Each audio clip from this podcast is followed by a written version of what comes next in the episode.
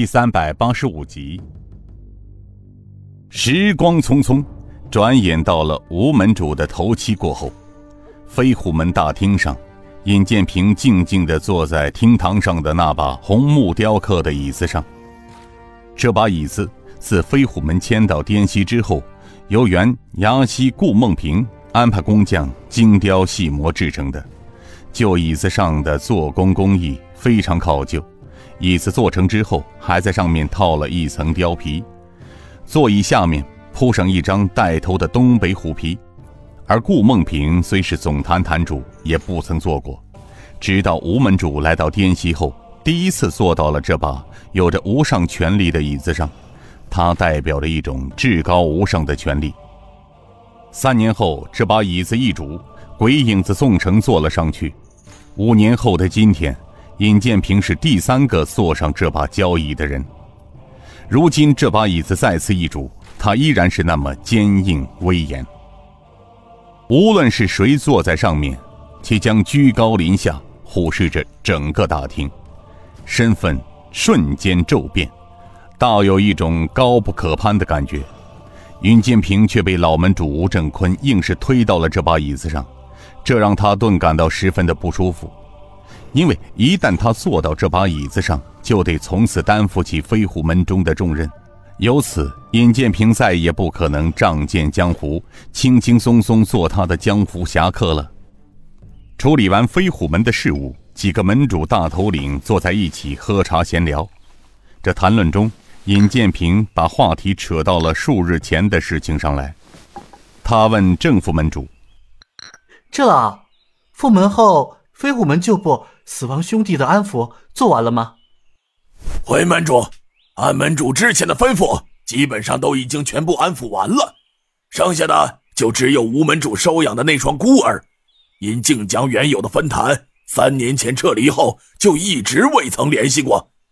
不过，他们姐弟俩现在长大了，打理着一个昔日飞虎门留下的茶庄，生活上应该没有问题。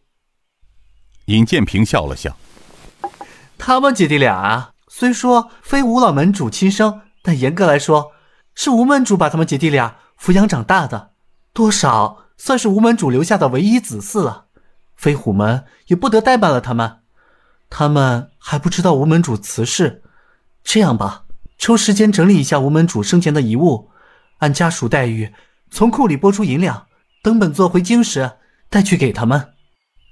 李勇道：“是门主，属下保证在门主出发前准备好。”尹建平点了点头。啊，另外还有一件事情，牛坛主，门下兄弟们平日操练就交给刘坛主吧。你也上了年纪了，应该考虑一下安家的事情了，不要弄得像个老光棍似的，老来连个说话暖脚的人都没有。我看这件事儿啊，还是让李总管帮帮忙，为本座啊娶个嫂子吧。牛太官笑了笑。呃 呃，属下谢门主关心，不过这娶媳妇儿的事儿啊，可不能让李总管这小子来帮忙。尹建平笑着问道：“啊，为什么呀？依本座看来啊，在你们几位大头领中间，就只有李总管有能力办好这件事儿，怎么不放心啊？”牛太官呵呵笑道：“ 呃。”这可不是放心不放心的事情，他李勇介绍的媳妇儿，我老牛可不敢要。顾东平不解的问：“哎，老牛啊，你这又是为什么呀？”赵健笑道：“ 顾老大有所不知啊，牛老坛主的心思我知道。”顾梦平：“哦，这就奇怪了。”你赵坛主与老牛平日来往并不多，又怎么会知道我们牛老弟的心思？赵健呵呵一笑：“哈哈，郭老有所不知啊，这跟交情没关系啊。您老想啊，我们李大总管平时都是和镇上的大姑娘、小寡妇在一起。如果我们李大总管为牛坛主弄一大姑娘啊，或是年轻的小寡妇去给牛老坛主做媳妇儿，那可不得了啊！”弄不好啊，不出三月，咱老牛的精气恐怕就会被吸干喽。顾东平说道：“ 那好，咱们老牛不正好来个老牛啃嫩草了？”